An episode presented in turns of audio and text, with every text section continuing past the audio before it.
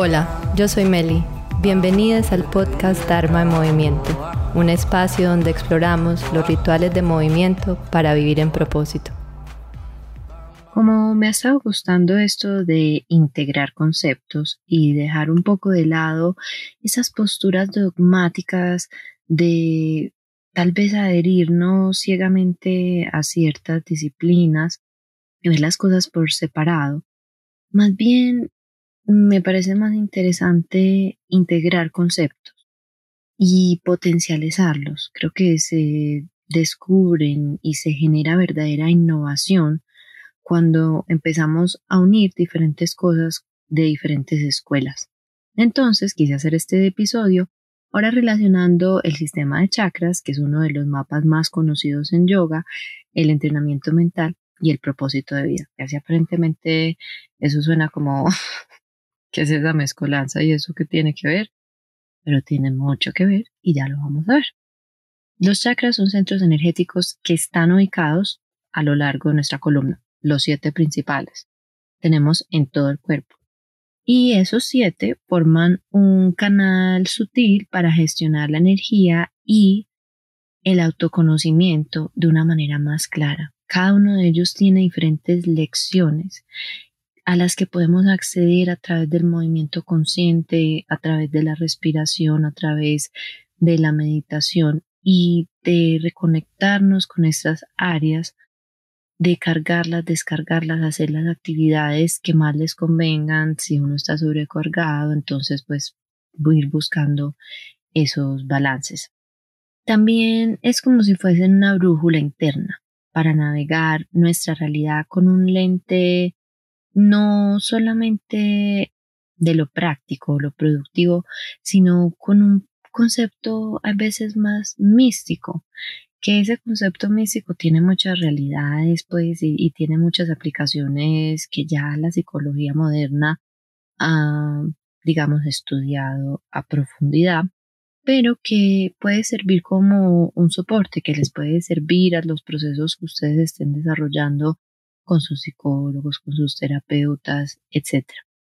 También es interesante cuando uno estudia anatomía porque puede ver que hay concentraciones de muchas terminaciones nerviosas en esos puntos donde los yogis identificaron a los siete principales chakras que están en, en el recorrido de la columna. En Kundalini Yoga tenemos un octavo chakra que es el aura. Esto es un repaso, por si no han escuchado el capítulo 35, si no estoy mal, donde hablamos cómo mover nuestro propósito a través precisamente de estos centros energéticos. Y es uno de esos temas que a pesar de que se utiliza mucho esa situación de los chakras por los colorcitos, no sé qué, tiene muchas aplicaciones comerciales, desde esa perspectiva yo en realidad poco lo había visto antes de profundizar más en estos temas. Mi invitación es, si no han escuchado este episodio, que vayan y hagan tal vez un estudio profundo. Eh, este episodio puede ser un punto de partida para tal vez ver este mapa desde otra perspectiva.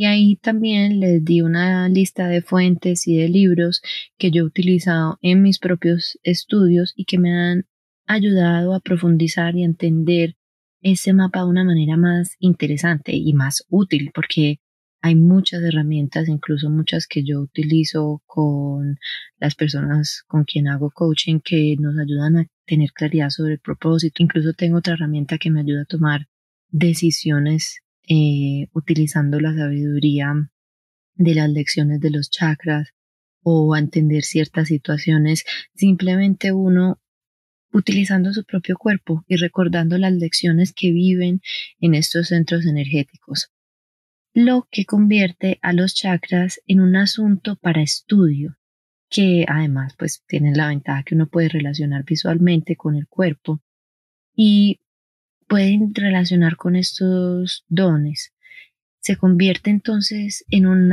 sistema de apoyo que uno tiene en uno mismo, se vuelve uno, su columna vertebral, no solamente físicamente, pero también emocionalmente. y desde otro punto de vista se pueden relacionar a las necesidades de Maslow y ya esto pues tiene como un punto de vista más científico más que el lado místico. La relación que tiene este sistema de chakras con el entrenamiento mental para mí ha sido muy interesante, porque el entrenamiento mental particularmente yo lo inicié para la regulación del estrés y el sistema nervioso, pero esta técnica también se puede utilizar para la gestión de emociones, que es eh, lo que hemos estado hablando, tocando más recientemente en el podcast y a lo que he dedicado gran parte de mi estudio personal. Yo les comparto principalmente pues las cosas que, que descubro en mi propio laboratorio les comparto mi experiencia directa, esto cómo informa mis prácticas, cómo las diseño, cómo diseño mis clases, cómo me ayuda también en la expresión de mi propósito y cómo me ayuda a sostener el espacio que sostengo para la búsqueda de otras personas de la expresión de su propósito.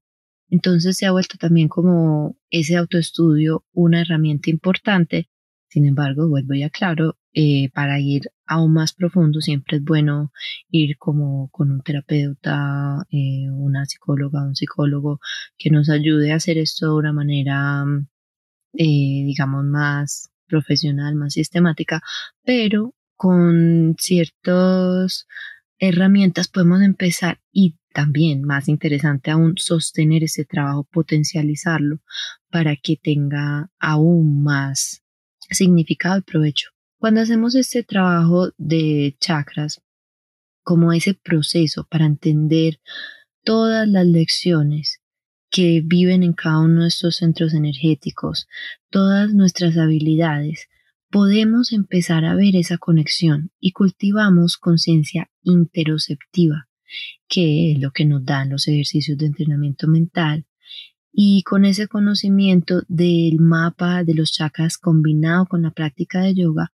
podemos conectar todo eso que vamos aprendiendo, no solamente a nivel intelectual y decir como si así es como uno maneja el estrés, sino literalmente, sino literalmente incorporarlo a través de nuestros cuerpos, a través de nuestro cerebro de supervivencia y ayudarnos a alinear todas las partes de lo que compone nuestro aparato humano, los diferentes cuerpos, como se entiende en la filosofía de yoga, el cuerpo físico, el cuerpo emocional, el cuerpo mental, el cuerpo espiritual, etcétera, etcétera.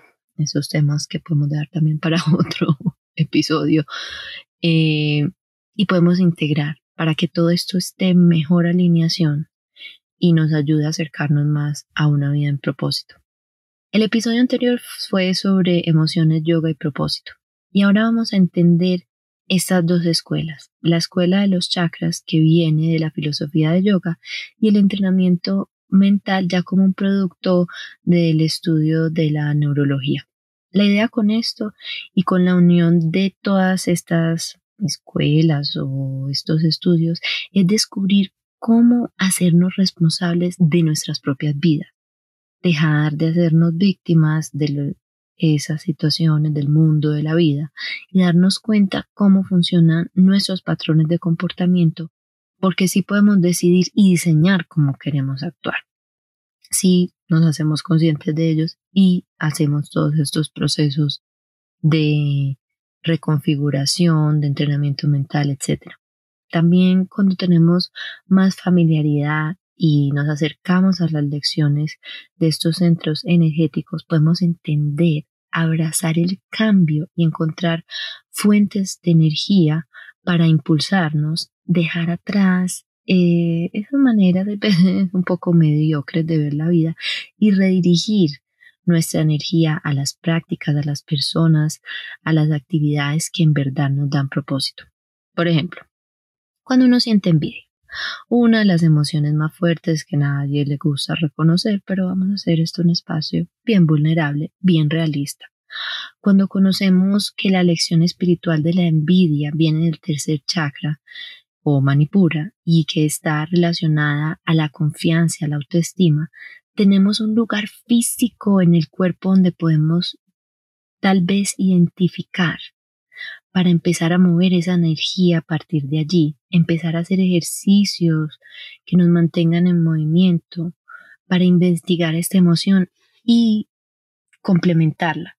Porque si uno se queda simplemente como en la clase de yoga de abramos el centro del corazón y todos son estos movimientos de abrir el pecho, etcétera, etcétera, pero uno no conecta la parte emocional, pues sí, mucho movimiento, muy chévere, muy bueno, pero falta, falta darle fondo. Y lo mismo al revés, si la energía está quieta en el cuerpo, está, um, está acumulada, está cargada o descargada. A mí me gusta entenderlo así más que bloqueos porque son como pilas. Entonces yo puedo hacer algo desde el movimiento también. Y complemento, se vuelve un trabajo más poderoso, se vuelve un trabajo en conjunto, se vuelve un trabajo que involucra nuestro ser desde todas sus dimensiones, no simplemente desde la parte mental o simplemente desde la parte emocional o simplemente desde la parte física. Parto desde el cuerpo y entiendo las sensaciones que genera. Las puedo gestionar porque soy consciente de su presencia. Para eso está el entrenamiento mental y la inconsciencia interoceptiva. Y después puedo decidir cambiar o ver cómo puedo mover mi atención en mi cuerpo a esas cosas que me dan más seguridad. Y a partir de ahí reentrenar mis patrones de comportamiento y mi mente hacia donde quiero estar. Por eso es que las emociones y las sensaciones se vuelven tan importantes. Y cuando en verdad hacemos ese trabajo de entrenamiento mental que nos permite identificar lo que estamos sintiendo, que pueden partir como, uy, siento un vacío en el estómago, siento una sensación extraña y la empiezo a identificar como, mm, así usualmente pasa cuando yo siento miedo. Ok, ¿qué puede estar presente en mi radar en este momento que esté generando esta reacción en mí, sin hacernos víctimas. Y a veces no sabemos qué es. Nuevamente me refiero a epigenética. Muchas veces uno se vuelve como obsesivo, que tiene que entender todo lo que siente, que tiene que entender todas las emociones. Y a veces no es necesario entenderlas todas. Hay veces con hacernos conscientes de que están ahí y decidirnos moverlas, estamos haciendo muy bien también. Porque entonces uno puedes sobreanalizar y ahí por eso es bien importante uno tener ayuda profesional y puede empezar como utilizar estas eh, patrones o estas explicaciones como excusas o como impedimentos que nos permiten evolucionar. Y a veces no sabemos de dónde puede venir cierta emoción. No tenemos que hacerle pues todo un escudriñe para poder evolucionarla. Hay veces sí, hay unas que nos interesan más que otras, pero muchas veces también podemos decidir notarlas, sentirlas, observarlas y decidir cómo queremos reaccionar ante ellas. Y punto. Ahí es donde podemos utilizar a todas las emociones de una manera constructiva, incluso a esas emociones que les damos ese juicio de valor de no tan positivas o que no nos gustan o que son juzgadas. Utilizando este mapa de los chakras podemos hacer un estudio y asumir el reto de transformar esas emociones. La respiración ahí se vuelve una de las principales herramientas para con esos centros energéticos, para conectarnos simplemente con nuestro cuerpo, para cambiar nuestra vibración y empezar a hacer esa transmutación de cualquier emoción, tomándonos el tiempo para sentir, y para reconocer cuáles situaciones las activan, tener más claridad, sabiduría de todo lo que nuestro cuerpo empieza a almacenar. Y ahí es donde conectamos con el episodio anterior, porque cuando hablábamos de em, las emociones, la intimidad emocional y todas esas acciones que utilizamos para a veces acallar y no sentir, porque nos da miedo sentir dolor, entonces estamos parando todo este proceso. Por eso tan importante nuevamente hacer esos trabajos de, de intimidad emocional para podernos reconectar, podernos alinear o estar más cerca de la alineación, porque el mismo concepto de alineación, aunque es un poco, en mi opinión, más suave que ciertos conceptos de perfección, sigue siendo un ideal.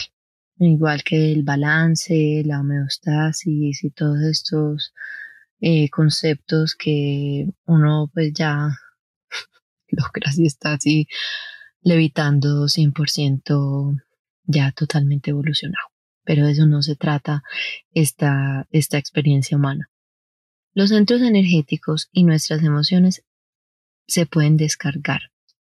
Y eso se puede dar a través de traumas, estrés e incluso un concepto que está hoy muy de moda, que es toxicidad.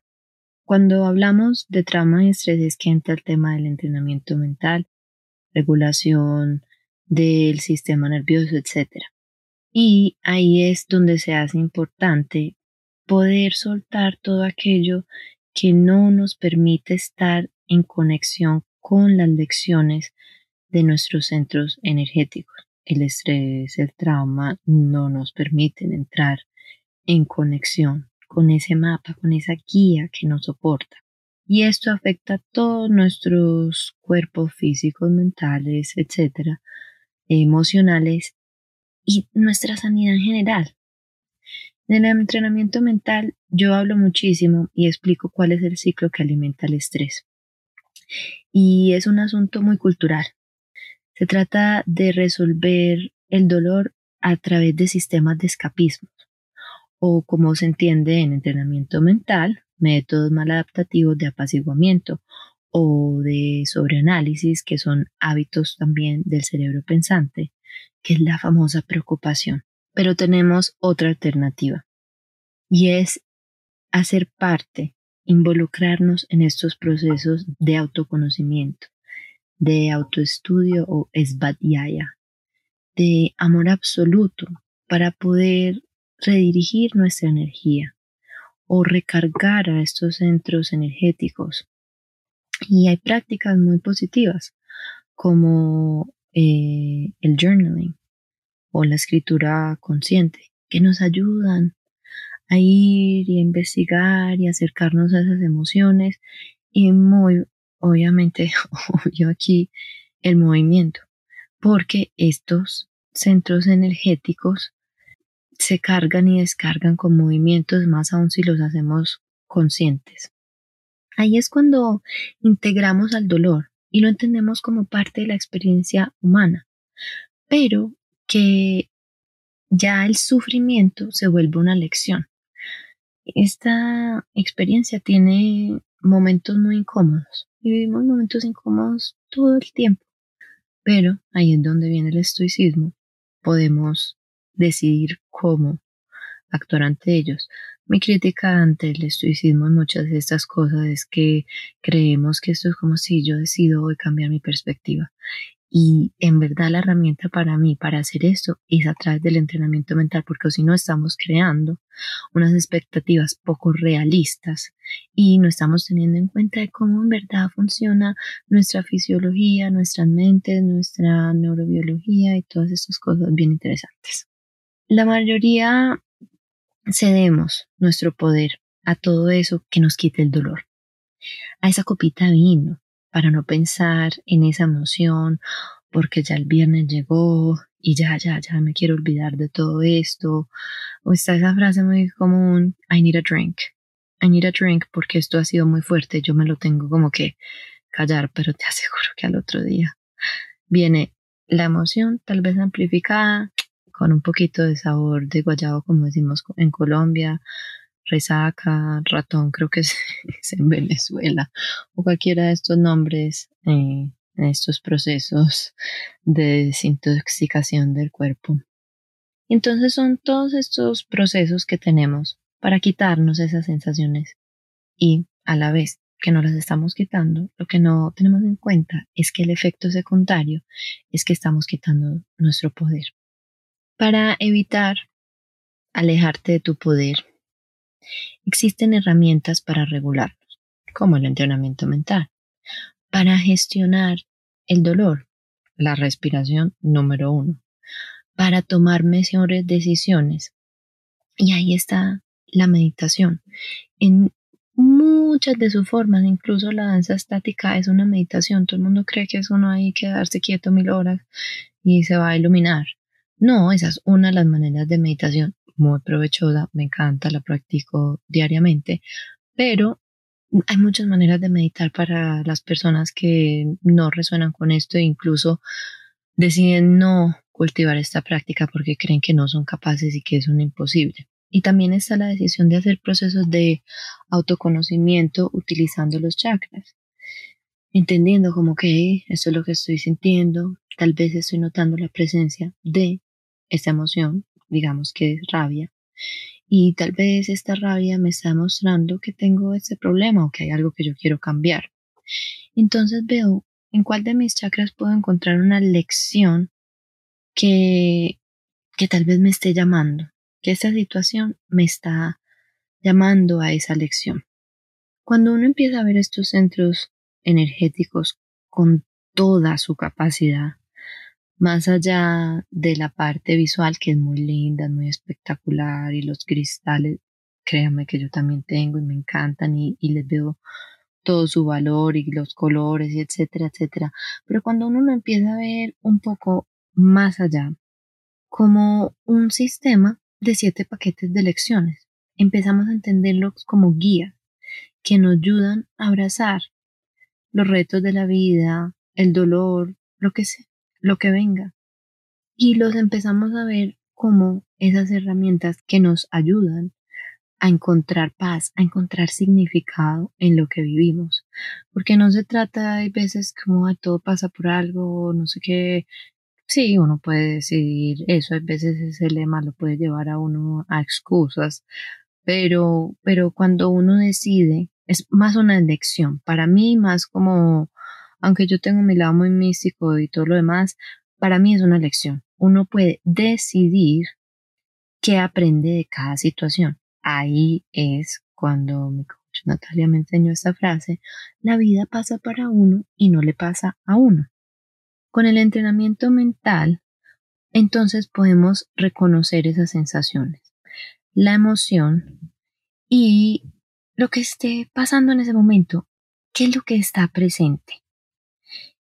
Eso ya en sí mismo es una herramienta. Es una herramienta que nos ayuda a concentrar la atención para poder identificar y ya uno la conecta, aquí es donde viene la parte de entrenamiento mental. Bueno, toda, porque uno hacerse consciente de, las sensaciones, créanlo o no, cada vez estamos más desconectados de nuestras sensaciones. Es el primer paso, la atención, y luego es donde podemos decidir cómo queremos actuar, que es el segundo paso ya de reprogramación de todo este concepto de entrenamiento mental. Cuando tenemos todos estos centros energéticos, digamos, fluyendo, como esas ruedas que están ahí, hágase de cuenta, CD-ROM, tocando eh, una música muy linda, muy alineada, estamos en un rango óptimo de rendimiento. Este es un concepto de entrenamiento mental porque es cuando uno está en el punto ideal de estrés, ese punto donde uno tiene el estrés necesario para hacer las cosas que tiene que hacer y no se queda ahí tirado viendo lejos, pero que nos está pasando del rango de tolerancia. En ese punto es donde estamos con el estrés positivo, que nos motiva a hacer cosas, eso se genera cuando estamos en alineación con nuestra energía, con nuestros chakras. Cuando las lecciones de la vida nos muestran que uno de estos centros o una de estas lecciones eh, está descargada o necesita atención o necesita cultivarse o trabajarse, es una oportunidad.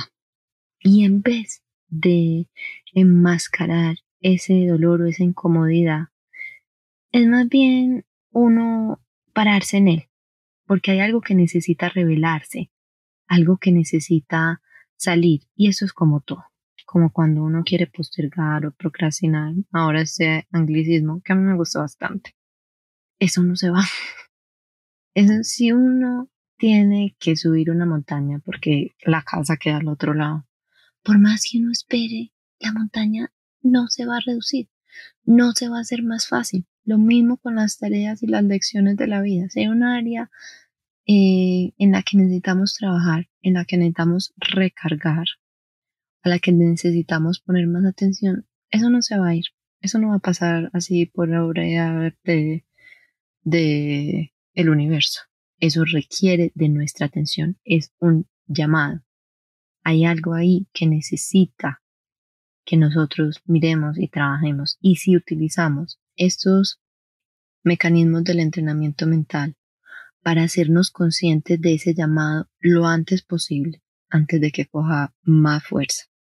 Y podemos redefinir cómo vamos a actuar, pues más fácil se van haciendo la incorporación de estas lecciones. Nada de esto es lineal, nada de esto es como que ya todo debe ser más fácil y créanme que yo he tenido esa ilusión muchas veces y me he encontrado en momentos como otra vez estoy aquí, no me lo puedo creer, cómo pude llegar a sentirme así otra vez, a verme cuatro horas de Netflix sin parar, a trasnocharme y a levantarme tarde. En mi práctica cada vez pasan menos y menos, pero eh, no podemos esperar que nuevamente la perfección no existe. Y por eso, nuevamente, ahí es donde los sistemas nos ayudan. Entre más fuertes son, más fácil podemos recurrir a ellos. Entre más fuerte es o más fortalecida está nuestra atención interoceptiva, entonces más fácil podemos salir de, digamos, esos momentos donde uno se descarrila, que es normal, hace parte de vivir y honestamente yo, para mí, genera más confianza interactuar con personas que pueden reconocer esa realidad a quien se pinta como ya eh, el gurú más trascendido. Volviendo a la relación entre el sistema de chakras y cómo el estrés, la ansiedad y el trauma pueden descargar estos centros energéticos, ahí es donde muchas veces podemos ver que nuestro bienestar se ve afectado o que se hace presente alguna enfermedad o que tenemos dificultad manifestando nuestro propósito, digamos, en la expresión que quisiéramos ver. Particularmente con la respuesta del estrés, se puede ver en el primer chakra. Pero yo tenía eso como súper concentrado ahí. Sí, esto es un trabajo de primer chakra porque es un trabajo de seguridad, de uno sentirse a salvo, de que no hay ninguna amenaza, de que todas las necesidades básicas están cubiertas, pero pensando lo más profundo, creo que también es algo que se puede observar a lo largo de ellos. En el segundo chakra podemos ver el aspecto de la rigidez, es al contrario de la lección. El segundo chakra es su eh, elemento es el agua, se trata de fluidez, pero el estrés genera lo contrario, rigidez, estancamiento.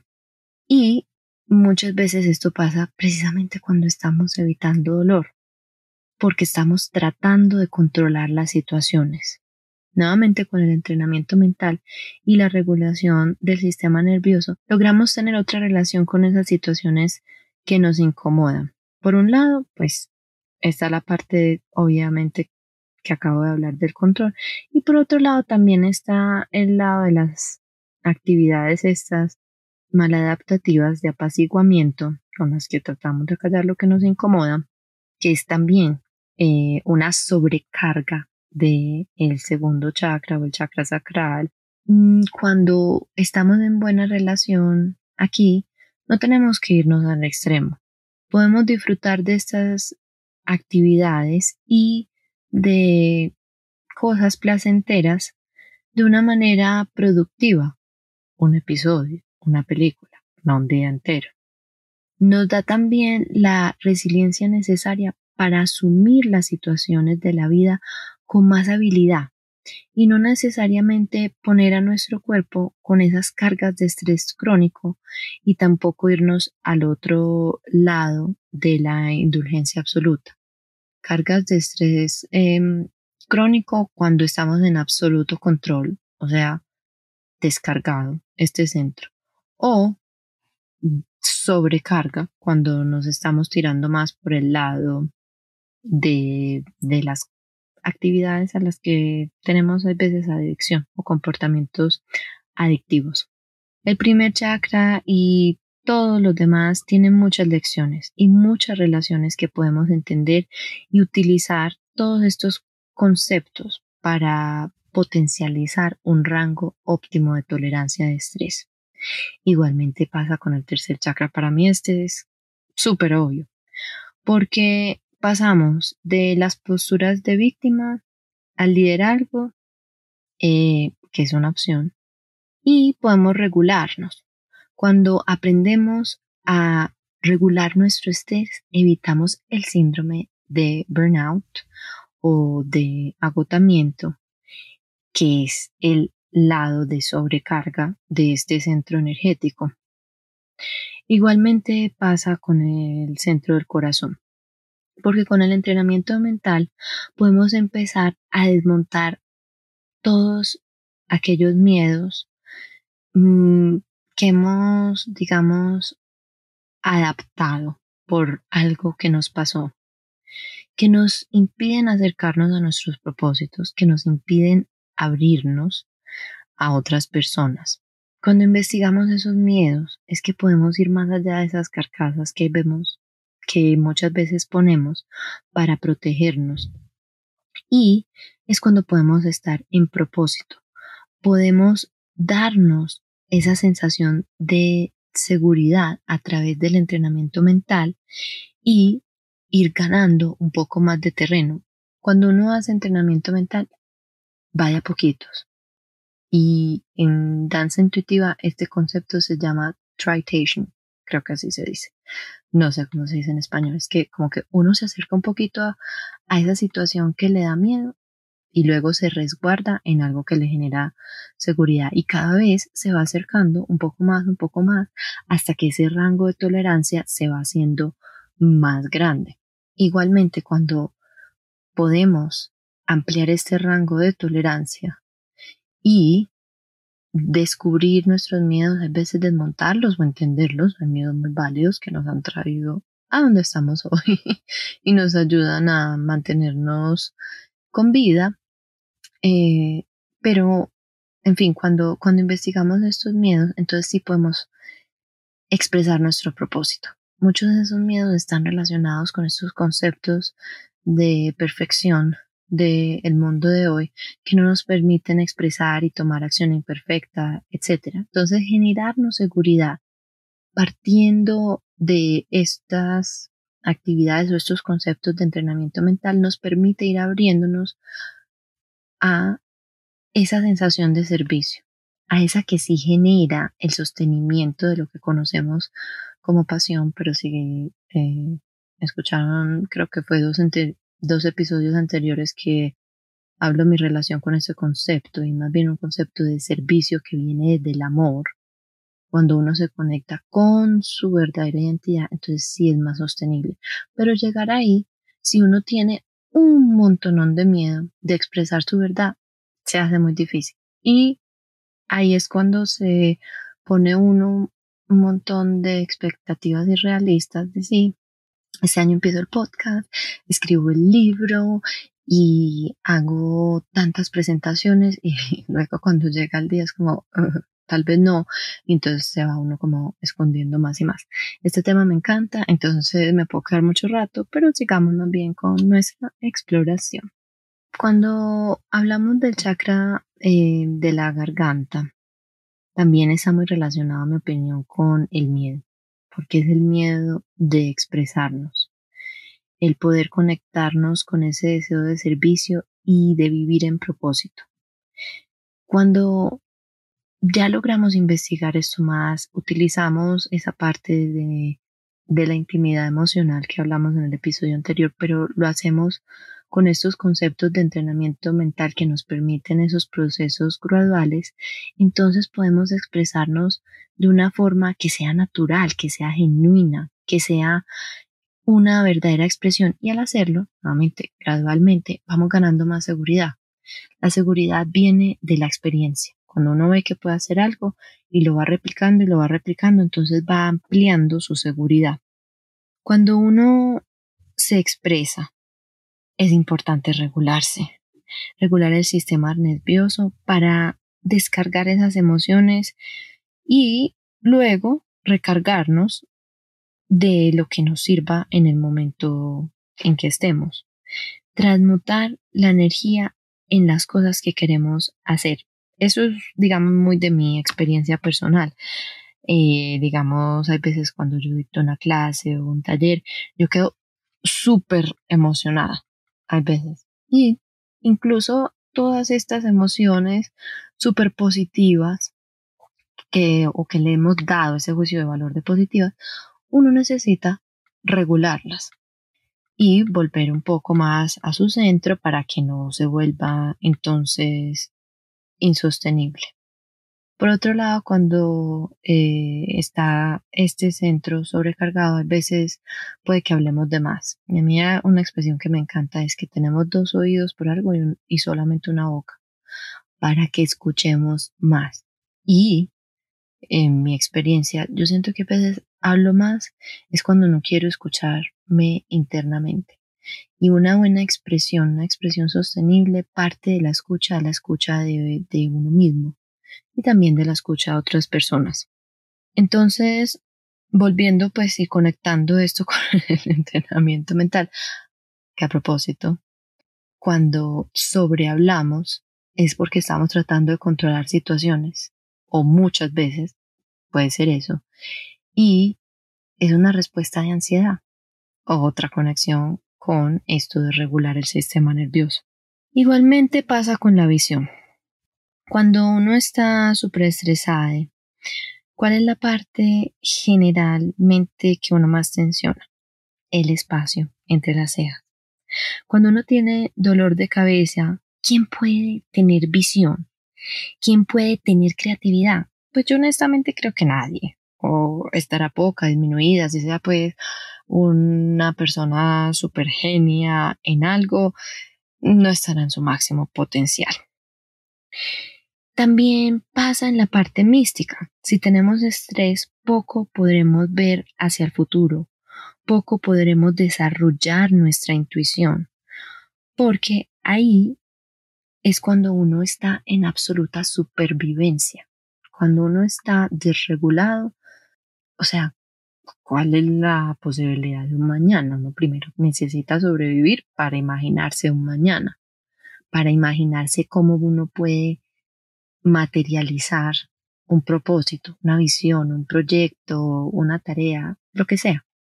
Entonces vemos aún más la importancia en este centro de, de en verdad uno regular su sistema nervioso para poder acceder a esa visión que lleva la innovación y que nos da constante significado.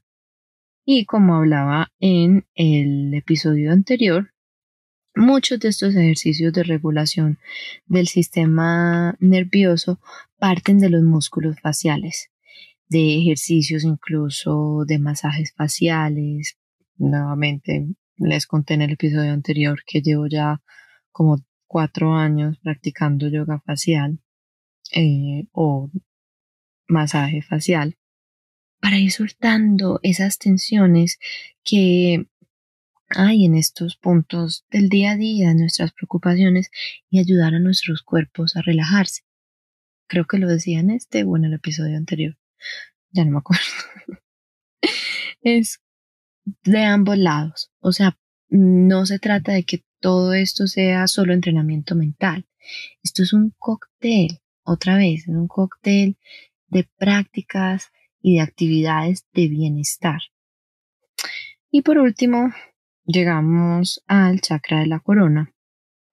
Y cuando nuestra energía está desordonada, es frenética, no podemos conectarnos con nosotros mismos desde la inspiración, con esa tranquilidad o espiritualidad. Es bien difícil que uno pueda llegar a esos estados de trascendencia cuando uno no es capaz de quedarse quieto o uno no es capaz de estar atento o consciente de lo que está sintiendo. Si uno está yendo haciendo tareas aquí y allá, pues sí, uno puede rezar una que otra cosa, pero no está en esos momentos de trascendencia que se llegan a través de los procesos de conciencia, sea cual sea eh, para cada uno de ustedes. Desde rezarse un rosario, porque yo no sé, pues yo no, no tengo esa práctica, pero imagínese una persona bien estresada que no puede quedarse quieta eh, rezando un rosario hasta otros procesos, digamos, más holísticos, una práctica de Reiki o una meditación, inclusive eh, danza consciente. Cuando yo he estado con eh, estrés o malestar y me salgo de la práctica, no estoy presente con las sensaciones eh, de mi cuerpo y no puedo estar en conexión con esa trascendencia, con esa conexión con el universo, con lo místico, con lo que sea que cada uno resuene. Cuando vivimos con estrés crónico, no nos hemos regulado.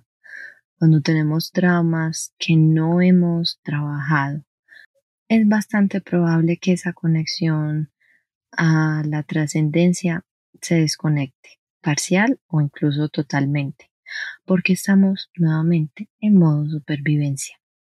¿Quién puede estar elevado, conectado, cuando un león está detrás persiguiéndolo. Cuando hay una amenaza que uno percibe precisamente como este león, mi, mi ejemplo constante del email que es ahora el equivalente al león de la pradera. Nadie. El sistema simpático detiene ciertas funcionalidades porque tiene que concentrarse en sobrevivir. No podemos llegar a esos momentos cuando ni tenemos que mantener toda la atención y toda la alerta y por eso mantenernos ahí en esos estreses crónicos no nos permite llegar a, ese más allá, a lo que lleva a la vida, digamos, más allá de lo mundano. Ahí es cuando vemos que el entrenamiento mental, combinado con las lecciones de los chakras, puede ayudarnos a potencializar, a utilizar estas herramientas y llevarlas a una practicidad mucho más tangible, mucho más accesible, en mi opinión. Por eso creo que esta es una explicación más detallada de lo que yo he dicho muchas veces. Yo estoy muy agradecida de haberme conectado, creo que fue más o menos dos años que todos los días yo escribía con un librito que se llama 365 días de estoicismo y escriba y escriba y entendía y etcétera, pero me costaba demasiado aplicar. Igualmente con la filosofía de yoga con la que resueno profundamente, pero esa famosa promesa a la que me refiero mucho de llevar las lecciones del tapete a la vida real, difícil, difícil. Ahí sí es donde yo creo que todos estos avances Em, de la neurología, entender en el cerebro, etcétera, nos han ayudado, nos han dado herramientas muy, muy prácticas, como esta del entrenamiento mental y la regulación del sistema nervioso, para en verdad poder cultivar, digamos, de una manera más sistemática y menos idealista, todas estas lecciones tan maravillosas eh, que viven y que tenemos en, nuestro templo humano y que podemos potencializar. Por eso a mí me encanta combinar estas, estas escuelas. Creo que es una combinación bastante ganadora. Así que bueno, espero que esta conexión de estos mundos les ayude a utilizar estas herramientas con aún más convicción o por lo menos a aumentar su curiosidad o de pronto la determinación de aplicarlas con más disciplina. Ciertamente a mí me ha ayudado mucho. No soy perfecta, hay veces fallo, etcétera, pero esta combinación me ha ayudado a que sea más constante, mucho, mucho, mucho más constante mi práctica y también sea más realista y también sea más compasiva. Y bueno, también espero que estas conexiones les ayude a entender cómo conecto todos estos contenidos y las metodologías que voy utilizando y que voy desarrollando a partir de todos estos conocimientos para crear mis propias herramientas. Y esa es la invitación que les hago a ustedes también, que creen sus propias herramientas, sea que las creen ustedes mismos o las creen en compañía de un terapeuta, de un coach, de un guía espiritual, quien sea que resuene más con ustedes, pero que creen sus propias herramientas, que creen o sus cócteles, no tienen que crearlas desde el principio si no necesariamente eso es en lo que quieren invertir sus tiempos, pero que jueguen con curiosidad, que investiguen varias de ellas y que vayan creando sus propias combinaciones. Muchas gracias por escuchar y no duden en escribirme si tienen alguna duda. Yo creo que estas cosas son muy claras en mi cabeza y hago el mejor esfuerzo por explicarlas, pero si hay algo que queda aún un poco eh, confuso, por favor escríbanme que de eso se trata, tener esas conversaciones. Es hay veces donde uno crea esas innovaciones. Y nos vemos en el próximo episodio. Te agradezco si puedes compartir este podcast con alguien a quien le pueda servir. Si tienes alguna pregunta, me puedes escribir o mandarme un DM por Instagram. Sadna.